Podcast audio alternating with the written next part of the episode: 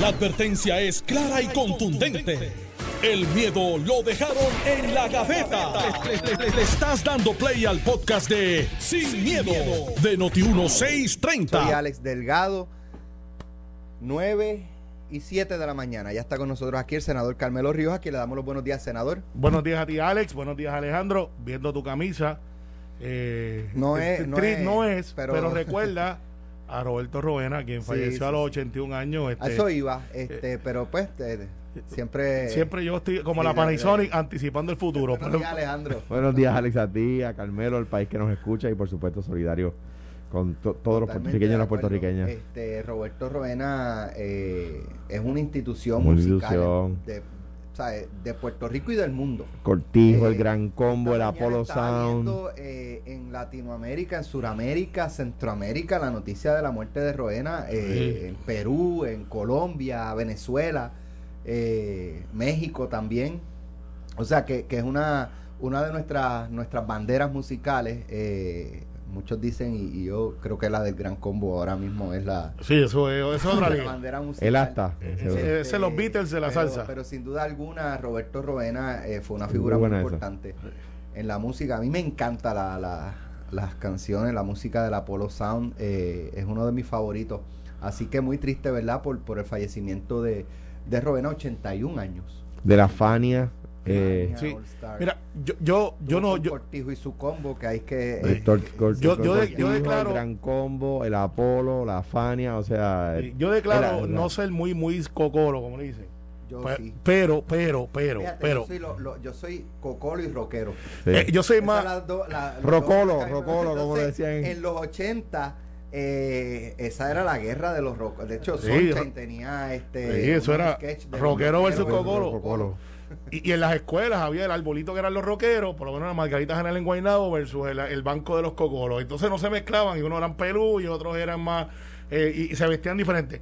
Pero aún no siendo salsero, salsero de la mata, como dicen, tú escuchas a un Roberto Rebuena, un Andy Montañez, un Gilbertito, Gran Combo, y no hay manera que tú no te sepas par de canciones. Claro. O sea, Claro. no hay manera. En mi caso es que yo, yo Entre o sea, otros. mi generación, eh, en los 80, el rock, eh, ¿sabes? Sí.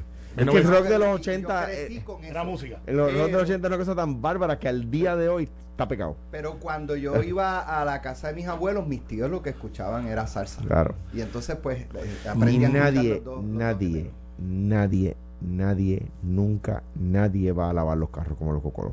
Nadie. Ah. Nadie. Y por los potecitos de, Y de los stickers, los stickers que, que No, ponían. no Sí, empecemos, sí, el. BPA. No, no. BPA. Y, la, y las latitas de cherry de olor. La latita, la latita de salchicha que, que olía a cherry. No. Y cuando le entraba en la fiebre, eh, esto yo no era parte del gobierno ni pensaba hacerlo, cuando entraba en la fiebre de la, la, la latita de salchicha debajo del carro para bajarlo. Ah, Esa, exacto. Y- esa, y lo- y- y los. Y Ah, los no, el- alcaldes, sí, sí, sí. y los alcaldes empezaron a hacer los reductores de velocidad más altos. Ah, sí. Entonces tú veías los carros parecían columpios. No, y, y, ahí- y ahí- Y cuando que estaban tumbados, Los pasarlo de lado. De ahí- Y ahí empezó lo- Ya, los padres del boceteo. Eran los Sí, equipos de música en los carros. Santiago, este, Seguro. Pero- Seguro. Pero la diferencia es que Rodríguez, ahora los boceteros, Ruiz. los boceteros de ahora son patriotas cibernéticos. Porque la música la ponen para afuera. Los boceteros de antes, la música era pa' para adentro. Ah, es Eso era lo bravo. inevitable que se, que, ¿verdad? Que se escuchara cuadra. era-. Pero, Pero- ahora es... Ah, Ah, el- el- el- el- la meta era que la tablilla vibrara. Oh. Exacto, exacto. Después, después de eso, cuando Bueno, yo tenía pero- carro, era una bicicleta, tú le ponías un, un, un vaso plástico porque sonaba ta, ta, ta, ta. 1985 llena tu cabeza de rock, el mejor rayo. disco que haya. Twisted Sister, We're, gonna, we're Not Gonna Take It, Ajá. los mejores videos, I Wanna MTV, Rock I Wanna Rock, y había un puertorriqueño en esa banda. Sí, con Popular, Snyder. way. Vas a decir que ahora que es estadista. Bueno, ¿Qué sé yo? ¿Qué sé yo si era popular estadista o lo que sea?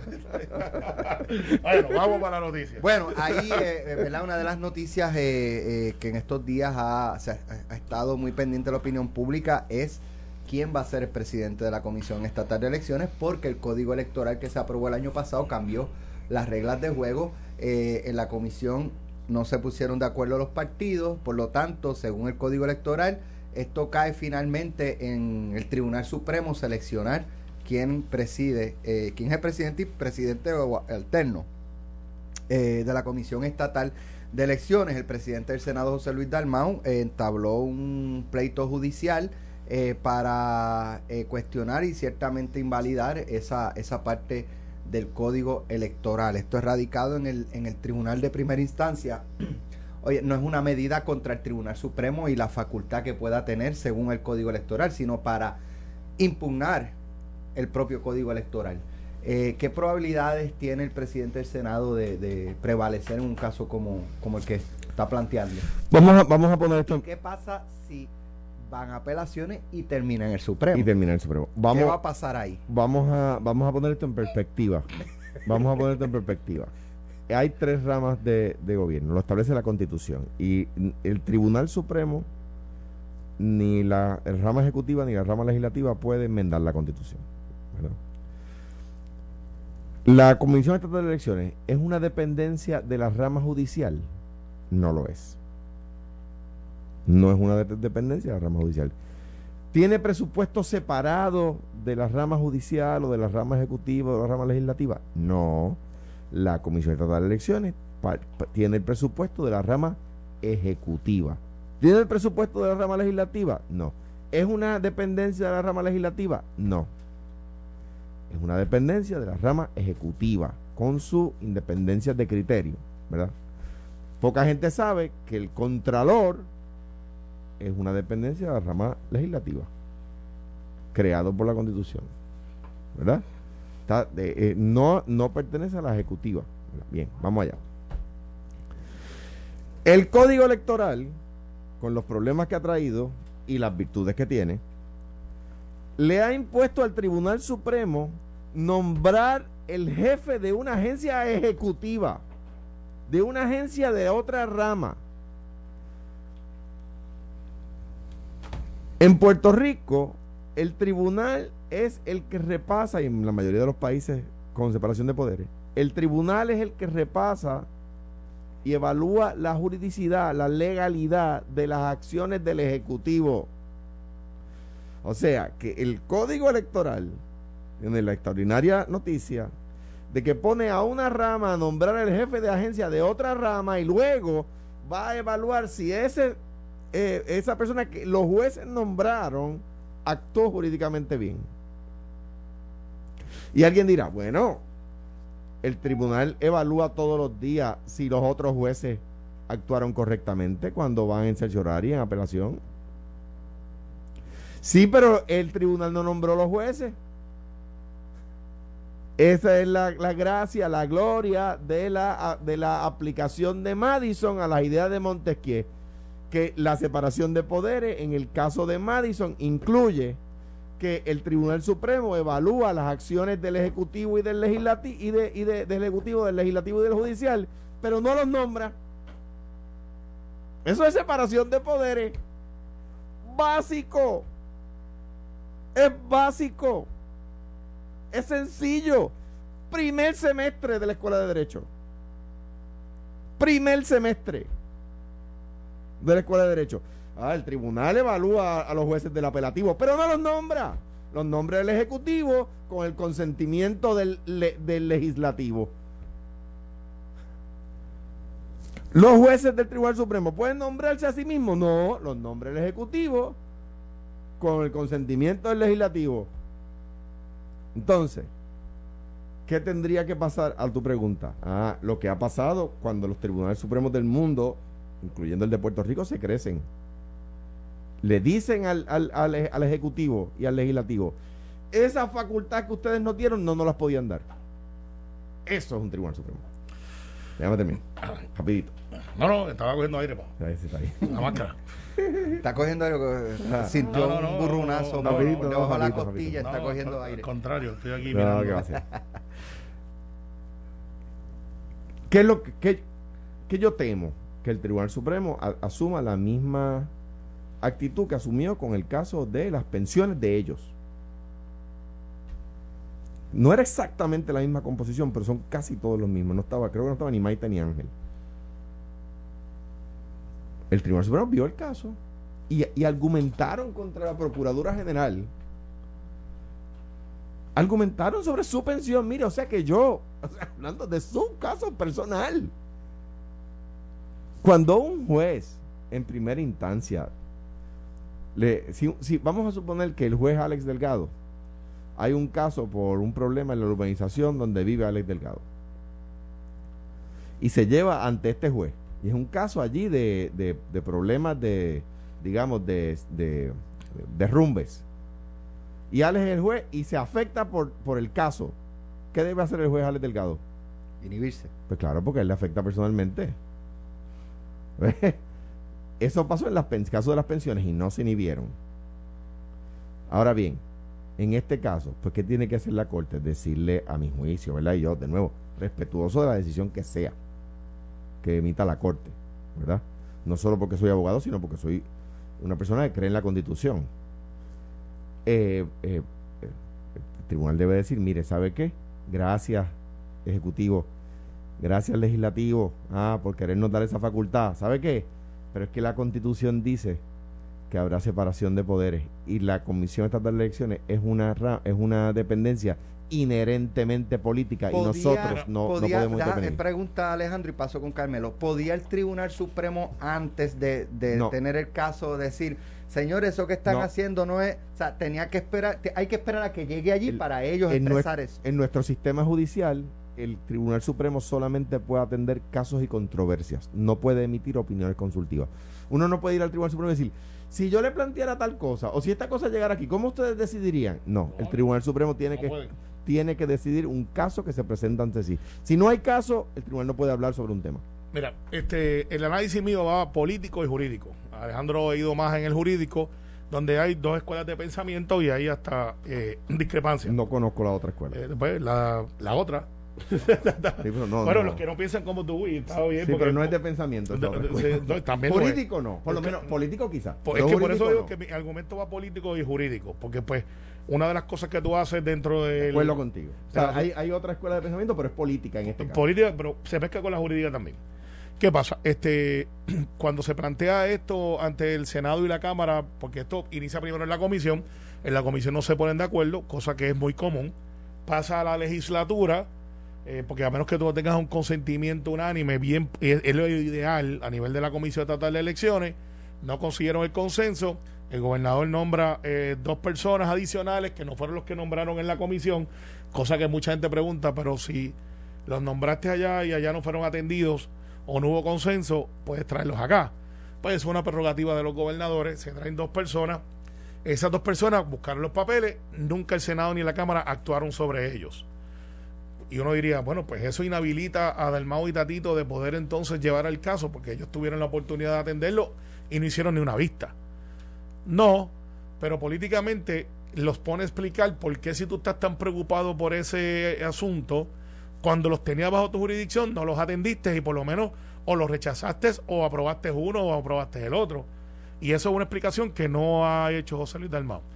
Va entonces al tribunal. Y en el tribunal pudiera, esto muy poca gente lo ha analizado, pero como yo estuve cuando se estaba haciendo el código y, vimos la discusión interna. Es un privilegio que tienen en la discusión de, de, sin miedo, ¿verdad? Sí, que, los que, están en la noticia. Aquí uno de los hacedores, claro. Claro, y, o alguien que estuvo y hizo muchas cosas, otras, y usted puede estar a favor o en contra, pero fue gobernador. Eh, y sabe cómo se, internamente cómo se maneja la cosa. Culpable de todo. Lo, sabemos. no, no, no empiece que Twitter se enciende. Pero, pero eh, entonces se llegó al Tribunal Supremo y el Tribunal Supremo pudiera, Alex, decir, esos dos que están ahí no son los que yo quiero. Esos dos, yo voy a coger dos más. Fíjate, ya no es que el gobernador ni José Luis, el Tribunal Supremo puede decir, de los jueces que yo tengo en mi, en mi banco de talento, obviamente habrá la llamada de tú estás disponible o no estás disponible, no creo que sea una sorpresa, y poder decir, estos dos son los que son. Y entonces la rama legislativa y la comisión de elecciones Boom. Se acabó. Esos son los dos. Los nombramos. Van al próximo. ¿Qué sucede? Yo difiero de la escuela de pensamiento de que hay un conflicto. No porque cuando tomen una decisión ese, ese cuerpo colegiado, que es la Comisión Estatal de Elecciones, el foro último sería literalmente el Tribunal Supremo. Yo difiero porque cuando tú nombras esos dos jueces que van a ser el presidente y el alterno, ellos ya, tú no pasas juicio sobre ellos. O sea, el Tribunal Supremo no los supervisa. técnicamente siguen siendo jueces, pero como se cogen una vacación de, de juez, ya no tienen la toga, se van a barajar lo político, que tienen funciones cuasi judiciales de otorgar y conflictos con y son revisables ante el tribunal, pero no están bajo la jurisdicción del tribunal. O sea, que los jueces del Supremo no pueden llamar al presidente que ellos nombraron y decir, mira, recuerda que yo te nombré, por lo tanto nosotros nos gustaría que pensaras de esta manera o consideraras este ángulo, cosa que será ilegal. Y los jueces del Supremo no se van a tirar esa maroma, no importa el tiempo y la historia que usted lo vea. Así que yo veo esa separación ahí porque no hay esa supervisión. Entonces, ¿cuál es el, cuál es el pensamiento que trae Alejandro? La separación de poderes. Ciertamente el Tribunal Supremo eh, es novel que haga un nombramiento, que tenga incidencia. Esa yo se la doy. De una agencia ejecutiva. Claro, esa yo se la doy. Que, que en esa escuela de pensamiento, ¿cómo es que el Tribunal Supremo ahora puede nombrar? ¿Y sería la primera vez? Sí, sería la primera vez. Es un mecanismo cuando no hay consenso y lo sacas entonces de la rama legislativa y ejecutiva, porque recuerda que esto empieza en la ejecutiva y después pasa a la legislativa, pero entonces vuelve a la judicial. Yo lo veo como un complemento de poderes ante el impasse de un gobierno que es dividido, que no es la primera vez, con un tribunal que puede bajar sobre la controversia y decir, estos son los dos que estamos recomendando, estos son los dos que van. Una vez ellos se van para la comisión de elecciones, tienen esa potestad y esa facultad única de estar aparte. Y si hay una controversia, pues yo adjudico sobre la controversia estoy de acuerdo, o sea, veo lo que dice. Lo que pienso es que el tribunal no, o sea, ¿qué pasa cuando, cuando si la legislatura y el, y el, ejecutivo no se ponen de acuerdo sobre el nombramiento del secretario de DACO o del secretario de Justicia, por decir uno del orden constitucional de sucesión? El Tribunal Supremo no interviene. Claro, porque no está en la ley. No, porque no está en la Constitución. Porque la Constitución dice que los nombramientos ejecutivos los hará el Ejecutivo, pero necesitarán del Consejo de Consentimiento del Senado. Sí, pero en el caso de esta ley, que se puede tratar como una ley especial, porque pues, es una ley, este, para un código electoral, no es una ley que la aplica a todos. Es una ley especial. Es una ley especial, pues se le dio esa facultad y nadie le impugnó. Bueno, hasta ahora que el armado le impugna. Bueno, porque para impugnarla necesitas. O armadura. Necesitabas un caso. O sea, tú no podías ir allí, como decía Alex, y decir, aprobaron esta ley tribunal y llegado el caso, si esto. Entonces, como tú dices, lo que dice Carmelo, para los que nos escuchan, el tema de madurez o, eh, o, sea, es que la controversia esté lista para ser resuelta y no haya unas unos ifs, unas variables que pudieran ocurrir previo a que llegara donde la cosa. Ahora, en este momento, ya está, ya está. Tenemos que ir a la pausa, pero vamos a escuchar esto y vamos a analizarlo cuando regresemos. aquí que los seis, los seis tienen que tener en cuenta. ¿Cuándo veremos a Tomás Rivera Chats con una cartulina, una pancarta frente a Casablanca pidiendo la estadidad. Nunca. Ay, Virgen Santa. Vamos a hablar de eso después. Ups. Nunca. Como dice un amigo mío. Estás escuchando el podcast de Sin, miedo, de Noti1630. Ya estamos aquí de regreso en Sin Miedo. Estoy buscando ahí para, para los que no pudieron escuchar hace eh, un ratito las expresiones de. Iba a decir aquí en pelota dura y eso es después. no, aquí es sin miedo. Pelota dura a las 10 con. A las 10, por eso. Vamos a escuchar qué fue lo que dijo Tomás Rivera Chávez. O sea, todos tienen la responsabilidad. Y entonces aquí, pues quieren. A lo mejor algunos quieren enfocarse, o algunos pretenden enfocar a una persona para desviar la atención de otros. Algunos, algunos plantean que usted está en defensa de Elizabeth Torres, que ha estado como que protegiéndola, defendiéndola. ¿Usted es del grupo de Elisa o algo así? ¿O Elizabeth del grupo suyo? No, yo no, yo no he defendido a la señora Torres en ningún, ningún foro, ni he hecho ninguna expresión. Lo que he dicho es lo que, lo que acabo de decir aquí, que los seis, los seis tienen que en cuenta. ¿Cuándo veremos a Tomás Rivera Chats con una cartulina, una pancarta frente a Casablanca pidiendo la estadidad? Nunca. ¿Por qué? Porque no es una estrategia que para mí eh, es adecuada. O sea, allí hay Perdiendo el tiempo. No, no, no, cada cual, cada cual decide lo que va a hacer. Tú me preguntaste a mí sobre mi gestión. Yo no creo que es una gestión que haría yo. Pero eso no quiere decir que si otro la quiere hacer, que la haga. Tan sencillo como eso. Tito Callar se trepa en una bandeja, en un poste. Dale un chispito va a tragarle a petición de Alejandro. Que la haga. Tan sencillo como eso. Tito Callar se trepaba en una bandeja, en un poste. Si alguien se quiere parecer a él, pues está muy bien. Pero los Tito Kayak de la. No, no, no. O sea, Tito Kayak está pidiendo tiempo igual. Él trae Tito Kayak está pidiendo tiempo de igual para defenderse. trepando poste y dice, si alguien se quiere parecer a él, ¿y de quiénes estamos hablando?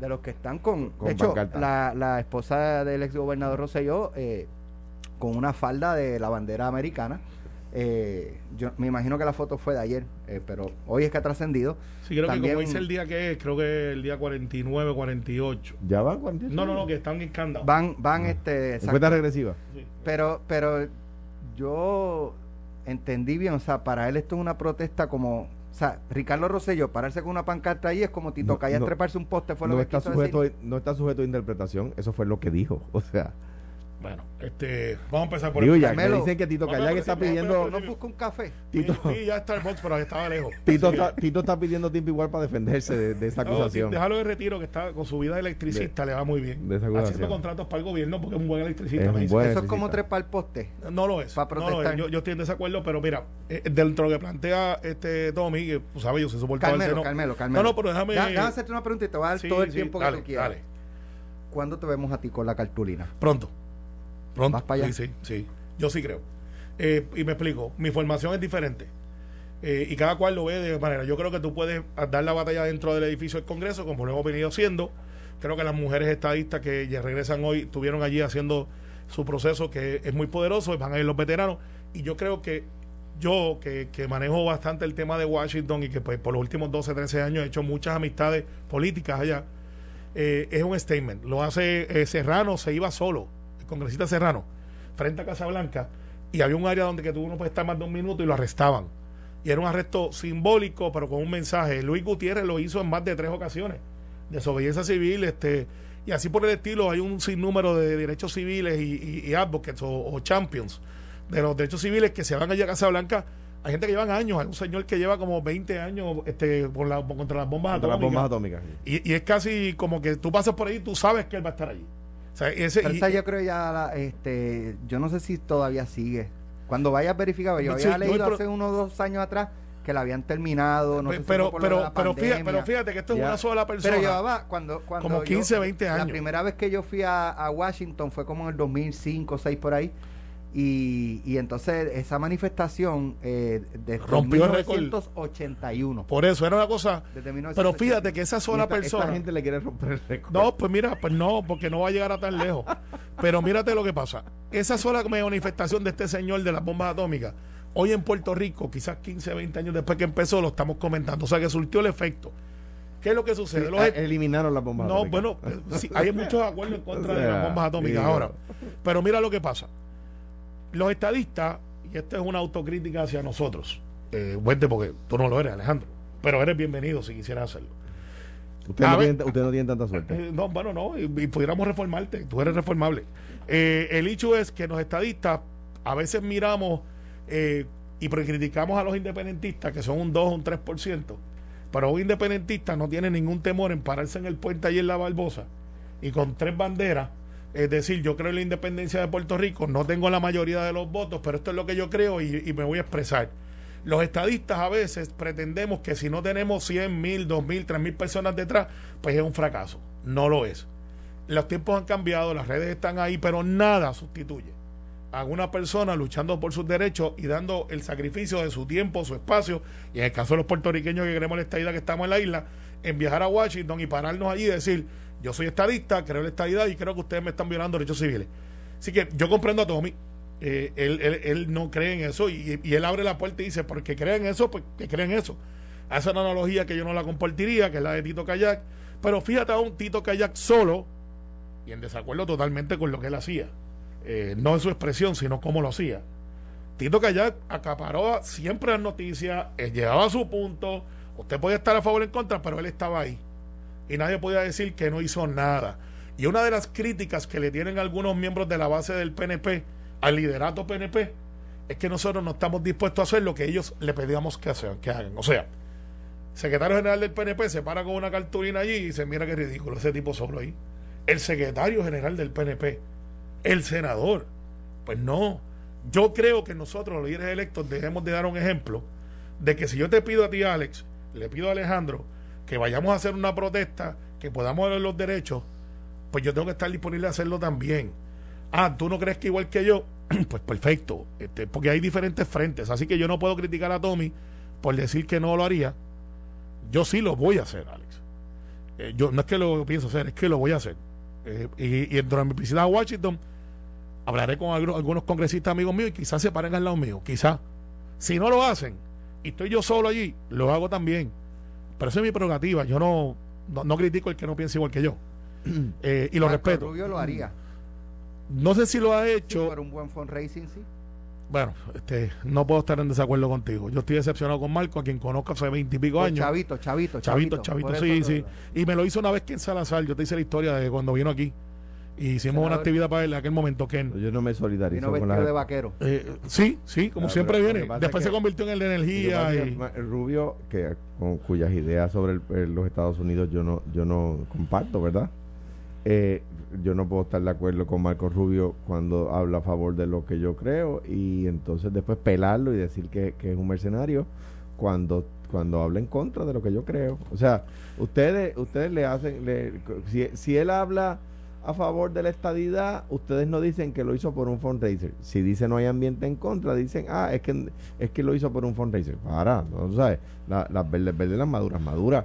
O sea, ti- tienen que, cuan- cuando una persona habla en contra de la estadidad o dice que no hay ambiente, que fue lo que él dijo, no, no, no, y a ustedes, ahora el PNP sostiene, me, me encanta porque eso ya el senador lo sabe, el, el, ustedes, el PNP sostiene que lo que pasa es que él, que él, él- él actúa por, ba- en base a Chavo. Mira, Alguna gente, yo no he dicho No, eso. tú lo acabas de decir aquí. No, no, dice que estoy en desacuerdo y decepcionado con él. No, no, no dijiste Eh, eso, no, pero anyway. No, no, pero fue lo Pero que anyway, en cuanto al Mira, punto- últimamente me están cambiando lo- la, la- No.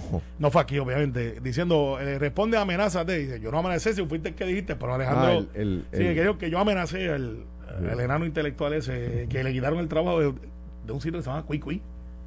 Es, es, este, perdón, eh, paréntesis, ya hablamos de eso ahora, pero este eh, busqué en el info y eh, se especializa en comida puertorriqueña, parece que son los dueños, son puertorriqueños. Eh, bueno, Mira, eh, y digo, y ojalá le vaya bien. Eso son- no, ese es el, ojalá, el joven, ojalá, el joven que insultó a, A Melinda. a Melinda Melinda. frente a su mamá, eh, le dijo gusano a un señor cubano que intervino.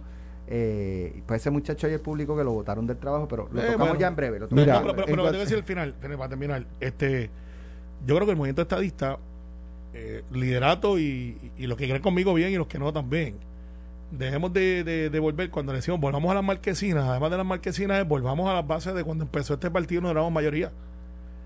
El Partido Popular lo tiene que hacer también, eh, en algún momento, porque no puede pedirle a, a su hueste lo que ellos no están disponibles a hacer.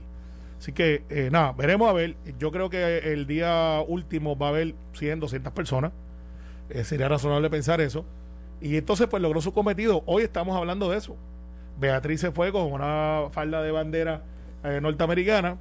Y eso, pues, ha creado una noticia. Esos no son mensajes que no se piensan. Estoy Ahora, seguro cuando Beatriz se puso una- la falda, dijo: Esto va a una, llamar la una atención. de las preguntas eh, que yo le, ¿verdad? Le, le, le hice al presidente, al expresidente del Senado, y, y se las hago a ustedes. O sea, Joe Biden se enteró de esa manifestación. Que no. Sí, Eh, mira, el, el liderato congresional se enteró de esa manifestación, o sea, ha provocado discusión Sí. en las esferas mira, de poder mira, dentro de la Casa mira, Blanca, si en alguien la va- oficina Oval, en la oficina de Pelosi. el de Schumer, mira, si alguien va donde el presidente Biden, donde la Speaker Pelosi, donde el Schu- eh, Schumer, y le dice, eh, eh, entre los asuntos del día, ¿verdad? Está, bueno, pues que hay unos disturbios en Siria, eh, hay unos problemas con armas nucleares en Rusia, hay unos, unos puertorriqueños con unas pancartas. Presidente, su lo van a votar su, de... su popularidad está barranco abajo. Ajá, y lo, lo van a vo- van a votar a, a ese a- ayudante lo van a votar de, de ipso facto, ¿entiendes? Le van a decir, mire, vaya, voy a, antes de salir deje su ID ahí, mira. Eso es lo que Ya- ustedes plantean. Yo difiero. pero, pero, Carmelo, si, si alguien cree que eso que están haciendo allí frente a la Casa Blanca tiene algún tipo de repercusión, pues no conoce la política, no digo yo de los Estados Unidos, de No, ningún lugar del mundo. Estamos hablando de eso aquí hoy. Ahora bien, ahora en la política, en la decisión bien, política, empieza, en la decisión política, mira, el mismo derecho que tienen los independentistas o que tenemos los estadolibristas lo tienen los estadistas para hacer ese tipo de manifestación pública. O sea, si, si eh, unos se pueden, unos pueden manifestarse a favor de la independencia, otros a favor del estadía, eso se llama libertad, ¿verdad? O sea que derecho a hacerlo tienen. Ahora bien, que ridiculizan el movimiento estadista, ridiculizan el movimiento estadista. No. Tú difieres, yo lo entiendo. pues, es como decir que el PIB cuando van con tres personas ridiculizan Yo- y ellos te hacen su planteamiento. Sí, pero fíjate qué curioso que ustedes llevan, por eso es que lo ridiculizan, ahí voy. Porque el PIB con sacando 3%, que saque lleve tres personas, pues se entiende, porque sacan 3% en las elecciones.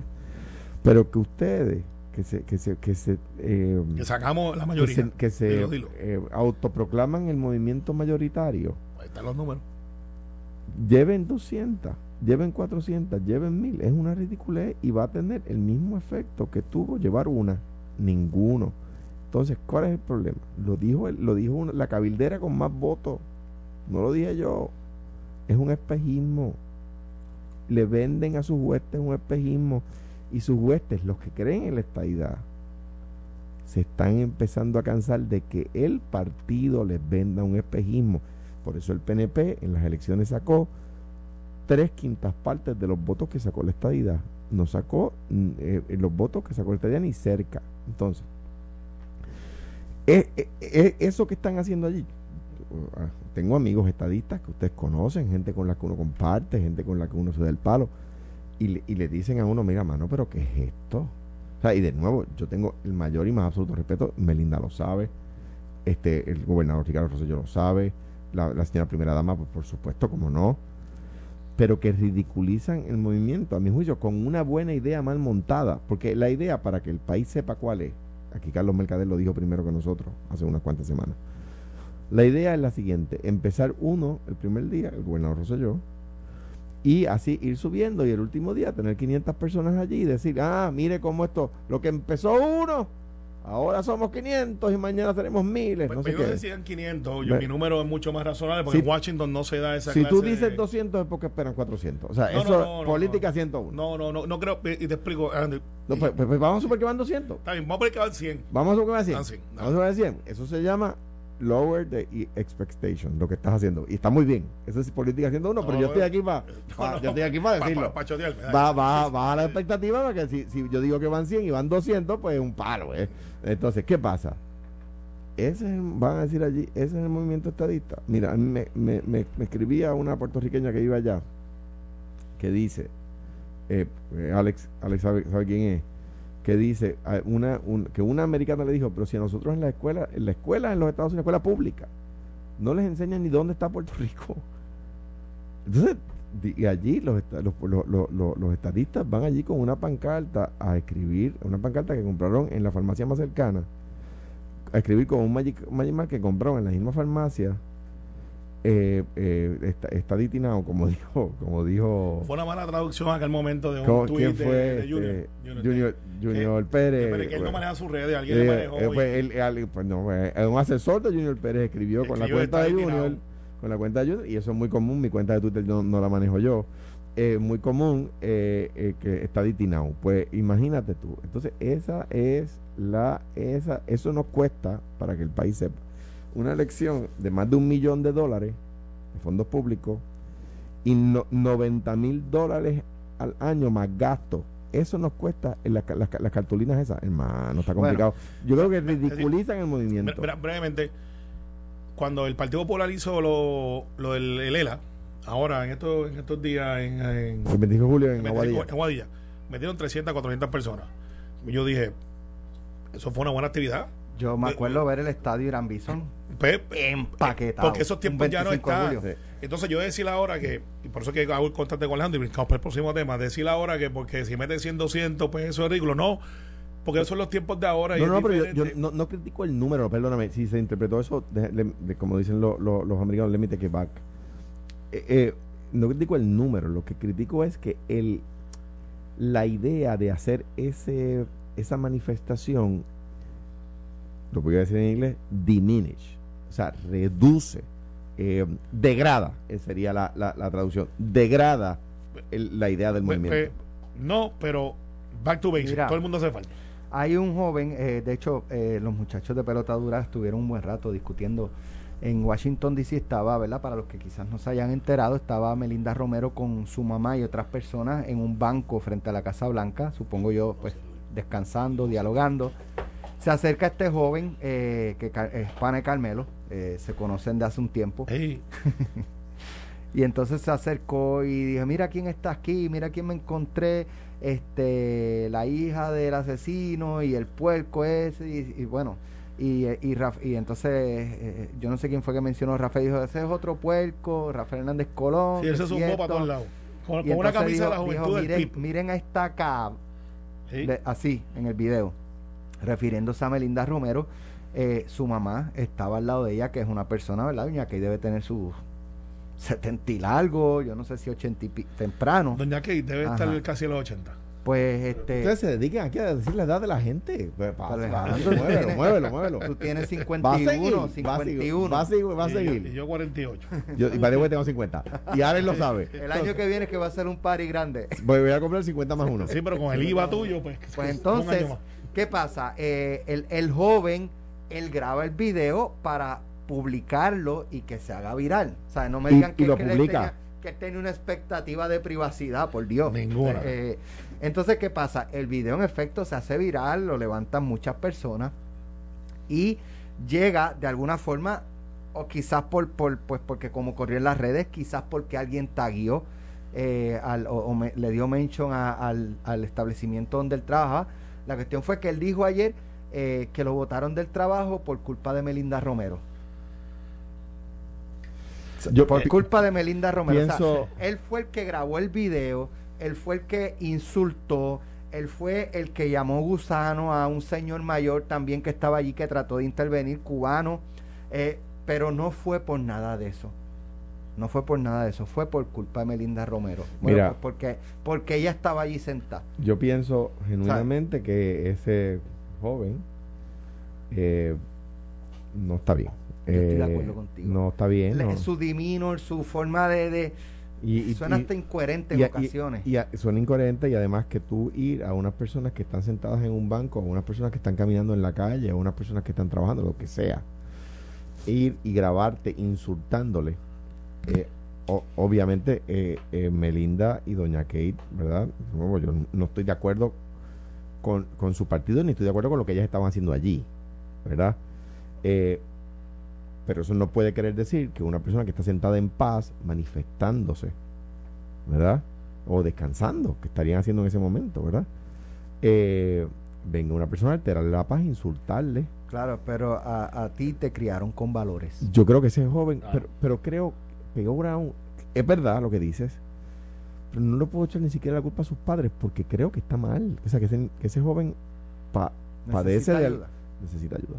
Pues mira, aprovecha el, tiempo. El tiempo él a ti te, te, grabó una vez también. si, yo fuera, si yo fuera abogado de él, le plantaría al juez que, que no es procesable. Fíjate, contigo, contigo, ¿verdad? Que tiene este, es un poquito más, alto de estatura, más... Eh, eh, lo puedes decir que, más que, más que. A ti no te digo, a ti no te insulto con palabras o ese, no, ni no, cantue, sí, no. cantueca, ni nada. No, y, y, y, hay, dos, hay dos versiones, hay una grabada. Yo andaba en aquel momento con una persona que me estaba acompañando. Yo, como yo sé quién es él, él lo que hace es que te dice, mira, Carmelo, una foto, una, foto, un selfie. Un selfie, porque su cuenta se llama Selminator. Yo vi cuando eso lo hizo a Carlos Romero Barceló y cuando se fue a tirar la foto, que era la pista que había en el Congreso, y él fue y le dijo, aquí estoy tirándome una foto con el asesino este, y dijo mil... Cuando nosotros fuimos para encima, el tipo tiene récord corriendo, porque se la estaba apuntando con don Carlos, que ya estaba, ya estaba bastante mayor. O sea, no era Carlos hace 15 años atrás, que lo hubiese quizás salido de otra manera. Entonces este muchacho va y me lo dice, yo le digo a la persona que me acompaña, que tú conoces, digo, prende la cámara, pues yo sé con lo que él viene. Y me dice, ¿qué tú haces aquí? Y le dije, ¿qué tú haces aquí? Y empezamos, y entonces él grabó, él apagaba la cámara, y cuando apagaba la cámara, pues yo podía ser un poco más libre, la verdad, te estoy diciendo cómo era, y, le decía, este, ¿qué pasó? Cuando él veía que yo estaba subiendo el tono, pues entonces él prendía la cámara, porque lo que quería era dos cosas. O que yo le diera una bofetada, porque entonces él te pone las manos atrás, y se te pega, y en la grabación de él sale cuando digo no te pegue, no te pegue, y yo sigo caminando. En la grabación real, que es que yo digo que él le gana a Queen en cualquier momento, es porque en una él hace una cosa que no debió haber hecho delante de, la persona con la que yo andaba, y yo andaba con un code de estos de frío, yo me quito el code y le digo, ok, ahora, y ahí ese tipo corrió que no se pudo grabar él mismo, porque él, él tiene una misión, sacarte, como dicen en el campo, por el techo, grabarte, lograr que tú digas una palabra suez, y victimizarse. Y victimizarse. O buscar que tú le des lo que se merece para después radicarte una querella y decir, mira, me apuntó el legislador de Puerto Rico que vino aquí y son agresivos. Él le dio un puño a Denis Pérez. Este es el récord. Cuando Pedro Enrique de los ¿La Rosselló, compañera periodista? pregúntale a Denise, eh, andaba, Y cu- cuando tú te quitaste el code, o sea, es como, explícame esa parte otra vez. eh, el code, cuando él se pone, bueno, tengo estos cizañeros. La verdad es que yo peso como si él diera más que él, porque él es una persona bajita y no se ve muy atlético. Así que, eh, pues, Es que tampoco yo me es- imaginé la, la, tú sabes, la escena. Mira, eso de Denis no sabía. Ah, pues mira lo que pasó. Cuando estaba Ricardo Rosselló, estaba en el Congreso, estaba Sobrino en una de las visitas y ese muchacho fue y le zumbó un puño a Sobrino. Sobrino se sale eh, y le da a Denise. Denise se molesta con sobrino. Eh, quizás, quizás. Y después ese muchacho, Denis Pérez, te puede hacer la historia. Carlos Mira. Mercadel estuvo allí y te puede hacer la historia.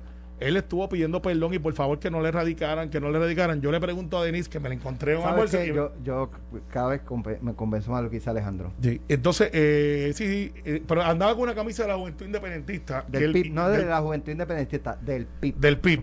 Y yo no he visto a ninguno del PIB, a María de Lourdes, ni a, ni a nuestro amigo Juan, diciendo, él no es parte de nuestra juventud, él no nos representa. Es que como pues, Claro, si fuera si un fuera- PNP, si pues fuera- quédate callado. Otra persona atacando a alguien Oh, del PIB. chacho, eran los, pues, tweets, eh, llo- los tweets llovían. Los Abusadores, posts, dictadores. prensa. Así que, Eh, Y yo creo que yo creo que hay esos grupos, o sea, si esta persona Bueno. hace lo que hace contra contra doña Kate y contra Melinda en un grupo de mujeres, si esas personas este eh, hace, hace lo que hace eh, y, y estos grupos no salen en defensa de la, o sea, en contra de la acción, se pier- pierden. Lo próximo, pelota dura. Gracias, Alejandro. Eh. Gracias, Carmelo. hey, Esto fue, el podcast de Sin, miedo, de Noti1630. Dale play a tu podcast favorito a través de Apple Podcasts, Spotify, Google Podcasts, Stitcher y notiuno.com.